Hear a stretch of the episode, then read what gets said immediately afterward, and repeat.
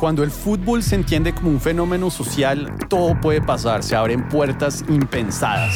Ese partido que antes se entendía solamente desde lo deportivo, trasciende la cancha, el estadio, para convertirse en un reflejo de la vida misma y de las sociedades del planeta. Es por esta razón que los invito a escuchar el podcast de Pinceladas de Fútbol, donde vamos a pensar el fútbol como una metáfora de la vida, con mucho por enseñarnos.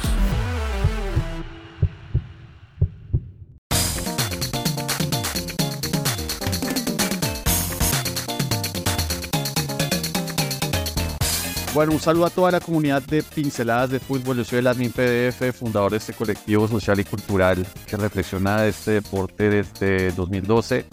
Los invitados de hoy son unos invitados especiales. Ellos son Martín Jaramillo y André Charria, fundadores de un podcast que me ha llamado la atención desde hace un buen tiempo. Se llama Otro Fútbol Podcast, que realmente me llamó la atención por ser diferente. O sea, realmente creo que lo que ellos están formulando con, con la propuesta de otro fútbol eh, no tiene otra palabra para mí sino diferente porque cada, cada episodio es una sorpresa, un enfoque diferente. Y a través del proyecto que llevan yo creo que con pinceladas pues eh, resuena mucho como esta cuestión de buscar espacios diferentes que se salgan de lo tradicional.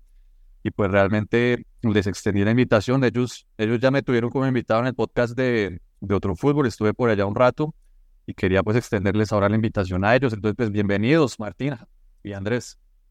David, ¿qué tal? No? Un gusto para, para, sobre todo para mí estar acá, lo hablábamos la vez pasada en nuestro capítulo y es que eh, ustedes, pues sobre todo usted, David, no, no, conozco el resto, pero tengo los libros de ustedes, eh, fueron guiando, han sido grandes precursores de, de esto. Creo que Charria no tanto porque Charria es más bien viejo y el man simplemente lo vivió.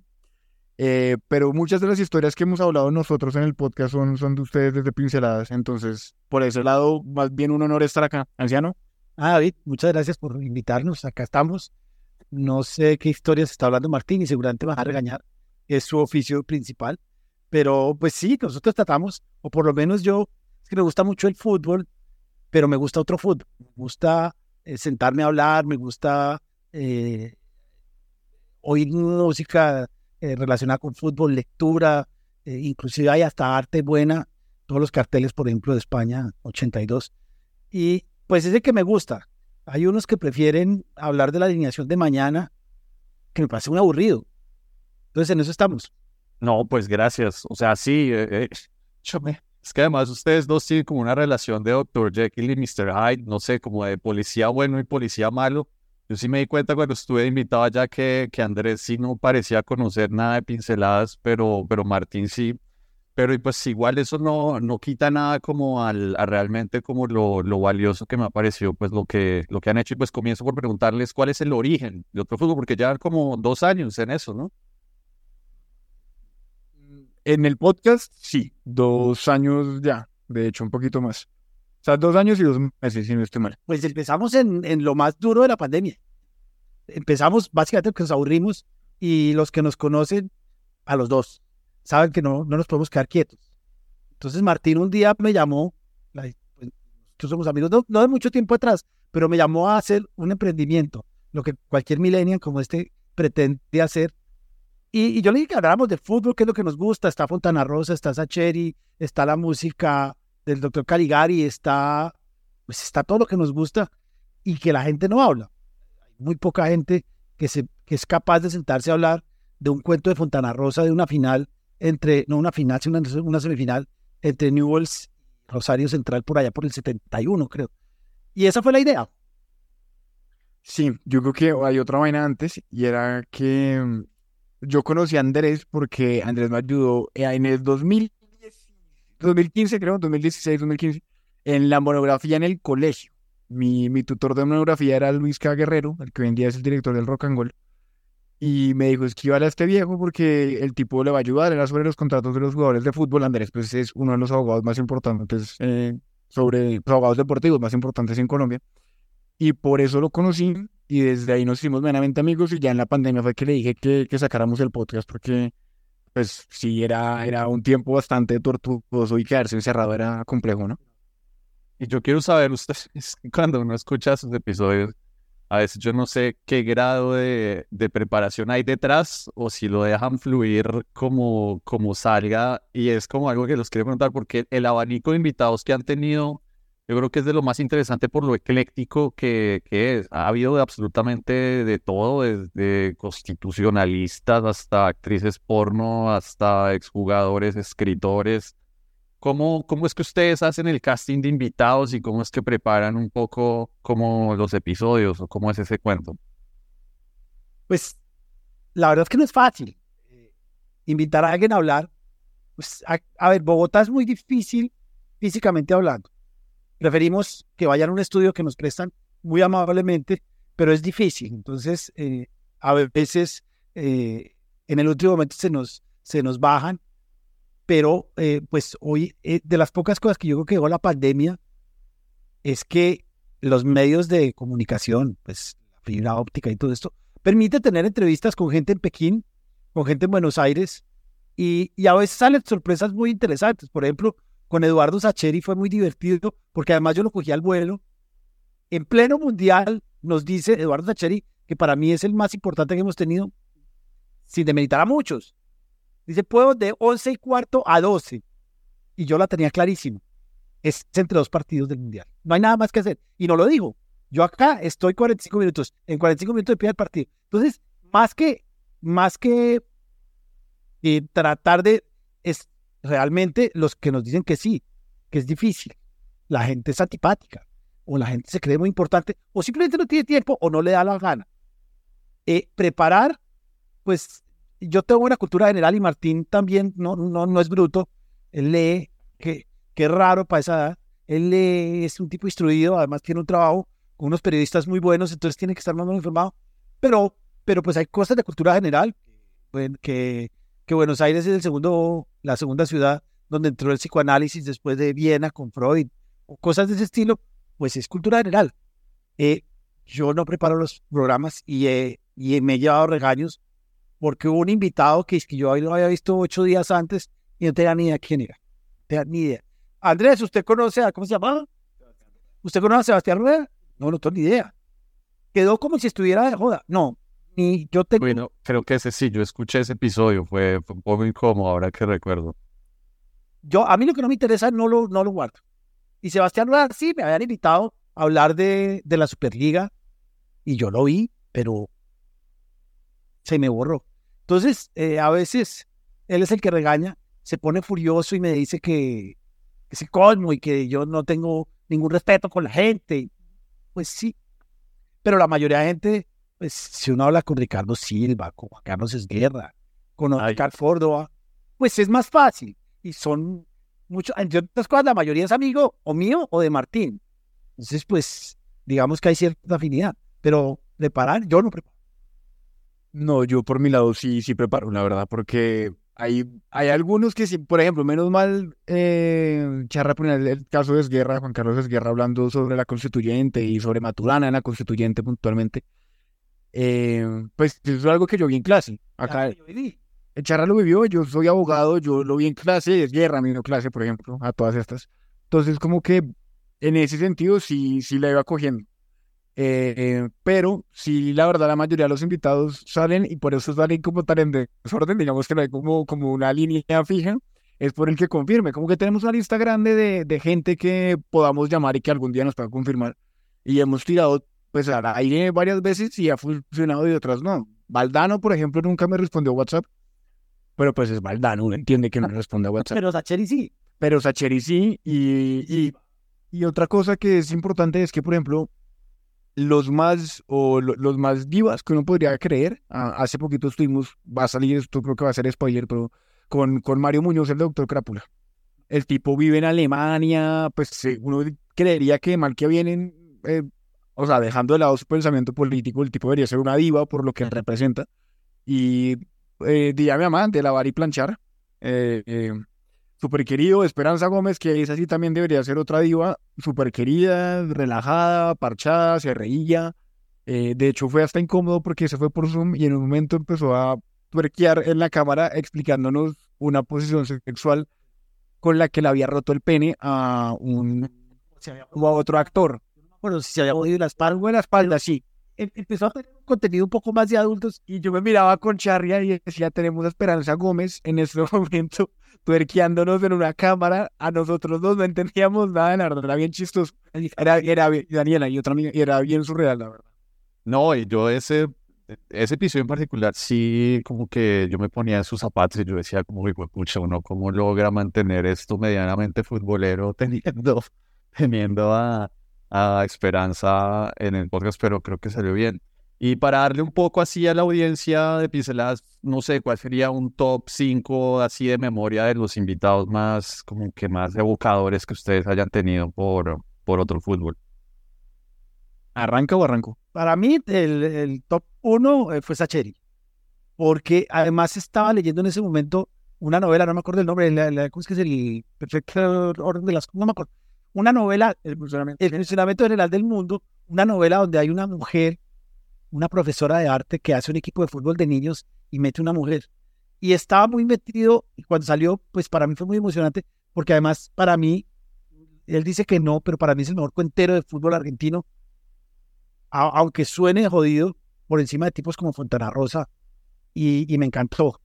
El segundo, Yo le rescato a Alejandro Gaviria, porque eh, no sé si se acuerden, yo me acuerdo más por, por mi trabajo puntualmente, pero ese día que nosotros íbamos a grabar por él, que era por Zoom, el tipo estaba en la precandidatura, eh, ahorita para la presidencia, hace un año, y bueno, un poco más de un año. Y fue cuando se filtró un artículo en The Economist.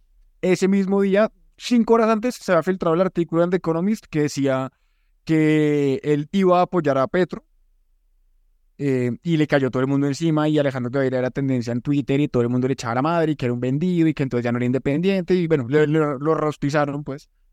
Y e igual yo le dije a Cherra, pues lleguemos al estudio, la cita era a las 4 de la tarde, me acuerdo, llegamos, eran las 4 y cuarto y no aparecía, yo le había escrito Alejandro, acá está el link de la llamada, eh, nos vemos más tarde ya. Y como que dije, no, pues no, no lo jodamos, evidentemente el tipo debe estar en algo mucho más importante. Y 4 y 17 me escribe eh, un segundo, sido un día difícil, ya me conecto. Se conectó y como si no hubiera pasado nada, además, increíble la... la... Y empezó a hablar de fútbol, de que era hincha nacional, de cuando iba con Pascual Gaviria, el hermano, al estadio, de cuando echaban la madre en el estadio, y puteaban y demás decía groserías y todo. Y se acaba, y me acuerdo que me llamó y me dijo, oiga, muchas gracias porque realmente me, me hicieron el día, me, me sacaron como una mejor, sí, una mejor historia, pues como mejor día que otro. hay dos que me gustan, que son el tercero, que son Blado y Matador. Eh, Matador es, eh, es un tipo divertidísimo y Matador también acaba de salir de un momento jodido que tuvo de violencia intrafamiliar. Yo pensé, yo pensé, yo la verdad pensé que no iba a ir este sino porque, porque lo estaban masacrando en las redes sociales. Y, y además, nuevamente Martín me regañó porque Martín me dijo, la hija de Blado es divina De matador. de Matador, es divina.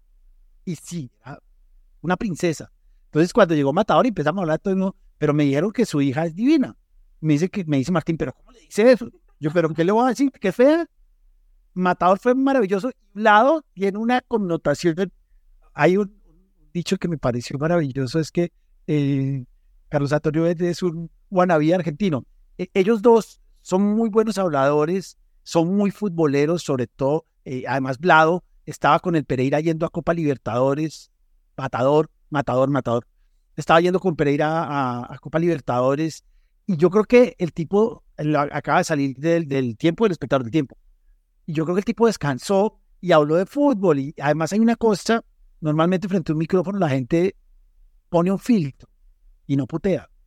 No, yo no sé cómo hacemos en el podcast, pero Matador puteó con, con total soltura. Esos dos fueron muy buenos. Eh, Blado habla mucho más que un Matador. Blado, Blado empieza a hablar y habla y habla. habla. Lo invitamos a almorzar, después- a almorzar después y siguió hablando. Esos tres son muy buenos. Ya vamos tres. Y otro, bueno, y antes aclaro una cosa, Andrés siempre dice que yo meto regaños. No son regaños, solo que es que lo dejo uno muy mal parado. Entonces, papá le dice a Matador como, oye, eh, Martín dice que su hija es divina, que si la aprecia. Era como, no, pues sí, pero no se lo diga al tipo. Solo que, pero el caso, eh, ¿qué otro así? Ah, bueno, Sergio Cabrera, hombre. Sergio Cabrera, que ese también fue difícil. Ya era en este momento eh, embajador en China, ahorita ya lo había nombrado Petro, y yo le había escrito y le había escrito una columna a él también en, en, en un pasquín que es el periódico de y le mandé la columna y le decía como, oiga, por favor, usted es un ídolo, en verdad quiero, queremos hablar con usted, sobre todo el golpe de estadio. Y dijo como, bueno, pues a las nueve de la mañana, es decir, nueve de la noche, hora colombiana. Y éramos en la casa de Andrés grabando a las nueve de la noche con Sergio Cabrera, que igual es un, un genio. Y ese, y ese, tuvo, ese tuvo un tema muy especial. Es que las dos personas que lo conocían decían que era muy antipático. El tipo es maravilloso. Yo creo que, yo no sé si habrá sido así, pero yo le dije que era tan importante como Pambelé y eso para una persona de nuestra, pues inmediatamente se murió de la risa y empezó a hablar un tipo muy agradable, un tipo con una formación y con una historia, eh, pues única y fue muy bueno. Pues ahí yo creo que sí, o sea, ahí creo que ahí votaron cinco, de hecho que eran los que... que hay dos que están empatados, que son los caricaturistas, pero sí, no son. Había pedido. Pero creo, ahí, creo que es para, para mostrar a la audiencia en serio el, el abanico bien, ah, bien amplio que, que han manejado y ustedes, o sea, la experiencia que llevan ya casi dos años y pico, o bueno, tres, lo que, lo que lleven, ¿ustedes consideran que lo que están haciendo sigue siendo de nicho? O sea, como para una audiencia muy selecta en este medio colombiano en donde lo que tenemos en los medios deportivos de prensa, en fútbol red, en nada, en marca, pues es como una frivolidad y una facilidad en los contenidos. ¿Ustedes cómo, cómo perciben un poco el producto que están haciendo en, ese, en esa cultura colombiana? Pues es atemporal, que eso ayuda. Cualquier persona puede ir, Esperanza Gómez hoy, eh, Juan Carlos Esguerra, Daniel San Perpizano, y, es absolutamente temporal. Es como leer un cuento de fútbol, pues. Entonces, eso ayuda, evidentemente es de nicho, pero no es de nicho futbolero. No es de del hincha. No, aunque nos aparecen hinchas como, como el doctor Crápula, que es futbolero a morir, pero tiene, yo, y siempre yo lo he tratado de llevar por ahí, que sea temporal. No es el partido de ayer. Claro, últimamente le hemos metido que Millonarios quedó campeón, pero eso se puede obviar. Y, y, lo que escribe de lado, lo que dice Oscar Córdoba, que no hablamos de fútbol prácticamente, se puede ir en cualquier momento. Y, y, pues de nicho, de muchísimo nicho. Lo que pasa es que también lo puede ir alguien que no sea futbolero. Yo se lo mando a mi hermana y a algunos tíos y se divierten saben pues algo de fútbol, pero pues no vamos a hablar de eh, Iniesta, Xavi y Busquets. Inmediatamente pues van a pagar. No. Y eh, en eso puede ser un nicho más diferente al fútbol, al nicho de fútbol normal. Hay una cosa, y es que aquí, y de eso estoy seguro, hablo también por Andrés, yo creo que es que ninguno lo ve como, como un trabajo, mejor dicho. De hecho, no nos ha dado un peso a todas estas, solamente son gastos. Pero, pues sí, porque se ha y, y, está bien, y uno la pasa buenísimo. O sea, yo soy feliz con el podcast, me parece lo máximo. Pero, pero sí es muy de nicho en el sentido en el que no, no hay. Tenemos una cosa buena y es que creo que, bueno, ustedes en pinceladas, y yo digo que para de contar, no hay tampoco alguien que hable de otra cosa desde el fútbol desde otro punto de vista. Ah, bueno, no. Hay un tipo que tiene una cuenta que se llama Golpe de Estadio a todas estas, que hace poco creó un podcast eh, yo estoy en una cuenta que venden camisetas y vainas y ellos también creo que hablan de fútbol desde otro punto de vista, que es lo que nosotros hacemos.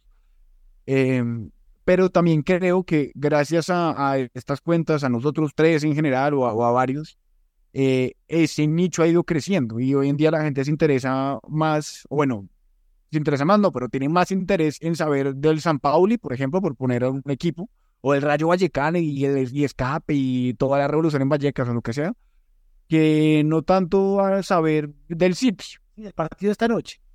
Uy, no, parce, el partido esta noche es el del Cali.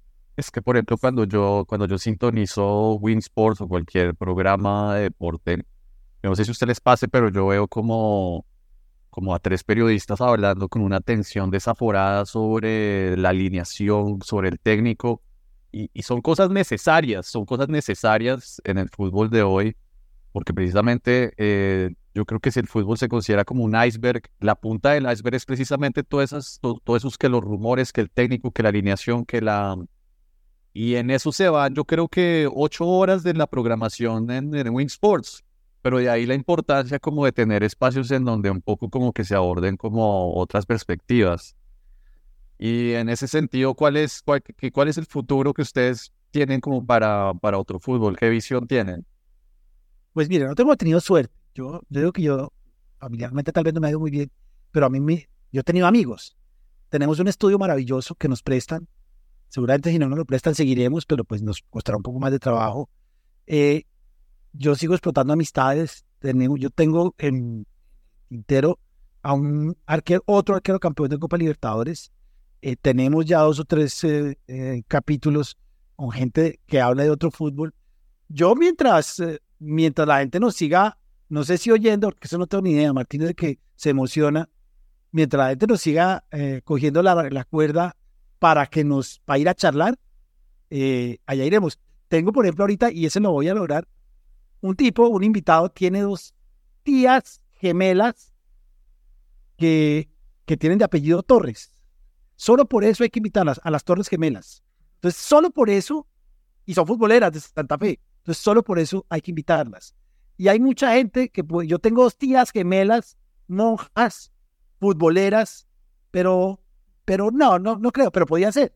Y hay mucha gente, hay mucha gente que el conductor del bus de Santa Fe está listo. Eh, Diana Celis, que fue novio de EPA Colombia, es posible que la consigamos. Gente afuera, algunos jugadores amigos. Entonces, eh, hasta que el cuerpo aguante, irían por ahí, hasta que, pues hasta que nos, nos, cojan la caña. Sí, de acuerdo. Otra cosa eh, que decía usted, David, de, los periodistas, y, también lo creo, pero es que, no sé si me pongo en los zapatos de ellos, y estoy sentado en el estudio de Win hablando sobre eh, el partido de esta noche que Santa Fe Cali por Copo, una vaina así. Pues yo creo que yo también hablaría, hablaría de, eso mismo. Me parece que los tipos mal que bien cumplen con su trabajo. Pero porque, claro, está, está en internet, es que eso está. Sí, pero lo que voy es que igual vea que un tipo como Nicolás Amper, que es eh, un, ídolo acá de nosotros dos, me parece, es un genio. Es un y, y exacto, es un bacán con nosotros. Un tipo como Nicolás Amper, que, que, podría hablar de cualquier otra cantidad de temas, que es un tipo súper culto, súper leído, con buen humor, eh, muy bueno hablando. Cuando se sienta en la mesa y ESPN, pues realmente también termina hablando casi que lo mismo, digamos que él igual le mete su, su, sí, su, su diferencial, pues, pero también termina hablando de él eh, como, como lo terminan haciendo todos, porque creo que estos programas están destinados para eso y es lo que marcan, lo que hay que ver. Claro, lo que hay que luchar es que un espacio como el nuestro o como el suyo, David, pues sigan estando. Y a eso es a lo que voy, que aquí a cinco años, como me veo, pues si esto sigue, que siga. Si nos dejan, sí. Hay, hay, pero hay otros. Por ejemplo, hay uno que yo llevo yendo mucho tiempo, no solo es de fútbol, pero es Eduardo Apo, un argentino que lee los cuentos de fútbol y es maravilloso. Yo lo he querido conseguir, no he podido, pero los cuentos de, dice que es, y el fútbol le contó un cuento. Lee los de Fontana Rosa, los de, los, pues todos los que conocemos, pero los lee, además están muy bien producidos y atrás está la música o el, o, el, ambiente del estadio. Y hay, hay algunas cosas, pues eh, María se escribió en, en España, puede haber más, hay muchos libros. Pero acá es difícil, acá pues es un país que lee poco, es un país que opina muy poco, es un país muy medroso, es un país que le da miedo decirle a una persona que tiene una hija bonita. Entonces es un país que no está instruido, es un país muy temeroso. Es decir, eh, yo soy de millonarios, pero, pero, pero bien.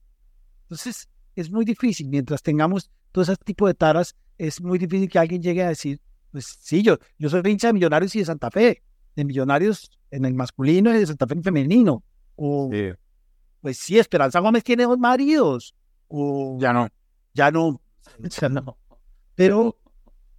Pero sí, eso sí, o sea, digamos que ahí sí, pues estoy de acuerdo con ustedes, digamos que la corriente eh, masiva futbolera en Colombia, pues sí tiene unas tendencias y yo creo que la mayoría de medios se alinean ahí.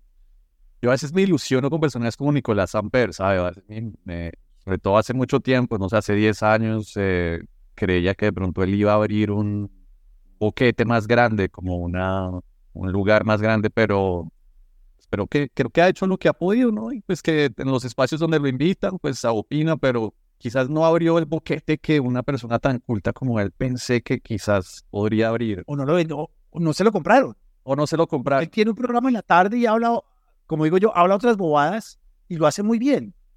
Eh, Pero listo. Venga, una, una mesa redonda, una ahí a- antes en, en lo que nos queda como, ¿cuál es su libro favorito de, de fútbol, de Andrés? a mí, uno- bueno, no, tal vez el primero que leí, que se llama Área 18, tal vez, que es un mercenario que se invirtió en Fontana Rosa, que se llama Bestseller.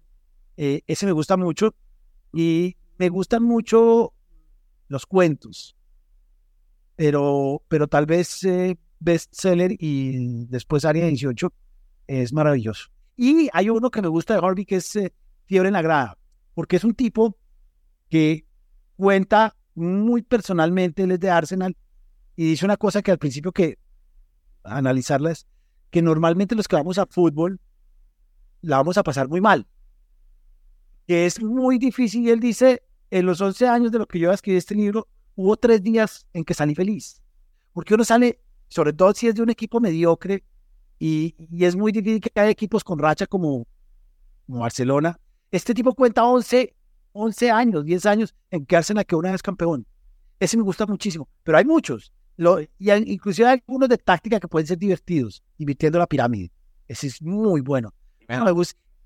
¿Y sabe cuál me- cuáles me gustan? Los que tienen fotos. Yo soy un niño chiquito, pero veo las fotos.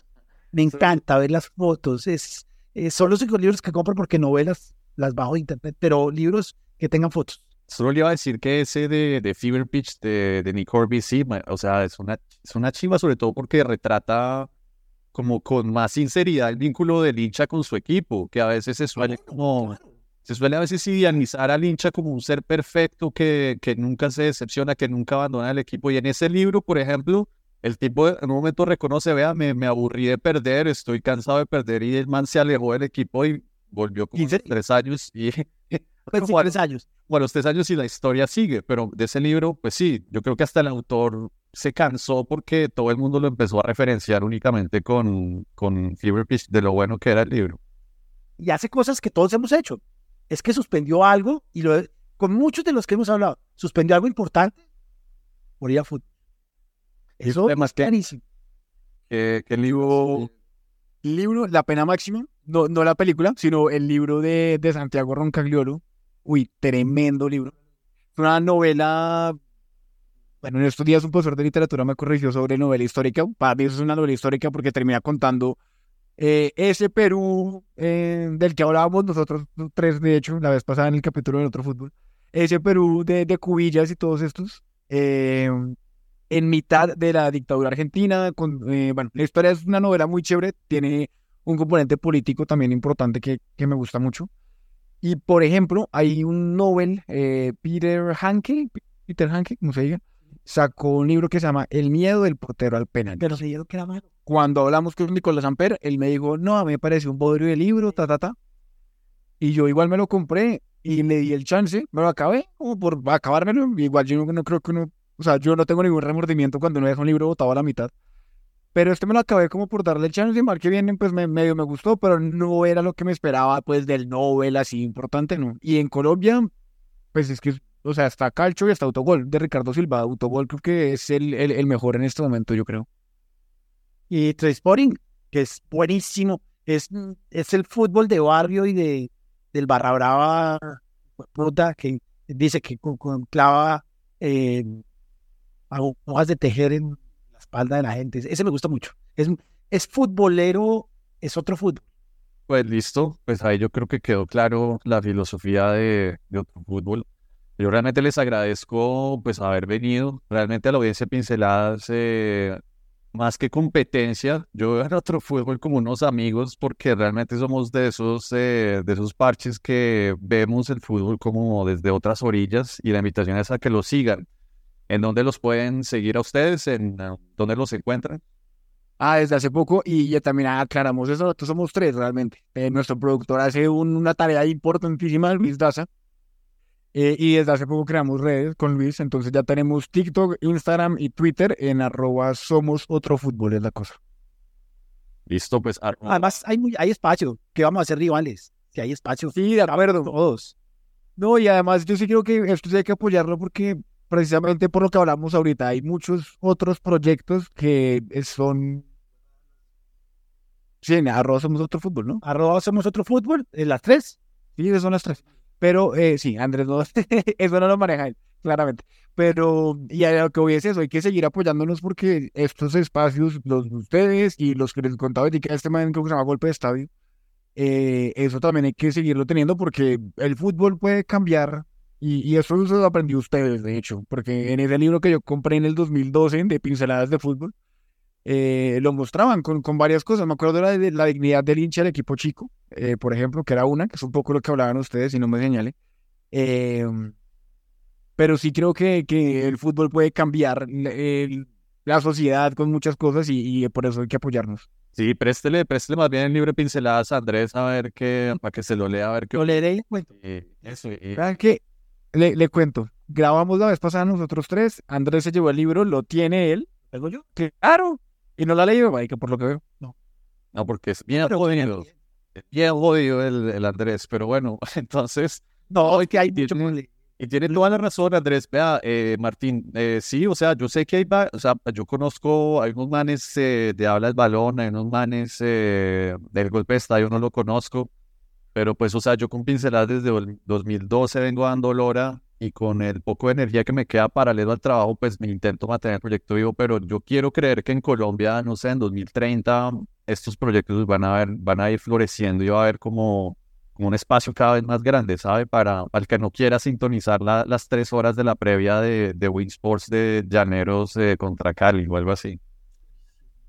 Yo también creo eso y además eh, las redes sociales ayudan mucho para que cada vez uh, tengamos más protagonismo y seamos más... Pues vea que, por ejemplo, ustedes, es que eso lo digo serio, ustedes que eran mis ídolos de chiquito cuando yo leía el libro, eh, me escribieron por Twitter como, oye, hablemos, tal, y, y, desde ahí fue que grabamos, entonces pienso que realmente sí, pues sí está funcionando. Entonces con eso los dejamos y pues nada, realmente muchas gracias. escuchen al otro fútbol podcast y a la comunidad de pinceladas, pues nos seguimos viendo en redes sociales. Saludos. Con Pinceladas de Fútbol he publicado dos libros, Pinceladas de Fútbol en 2018 y Por Amor al Fútbol en 2021, ambos disponibles en autoreseditores.com para toda Latinoamérica. Para más pinceladas de fútbol, nos vemos en Facebook e Instagram.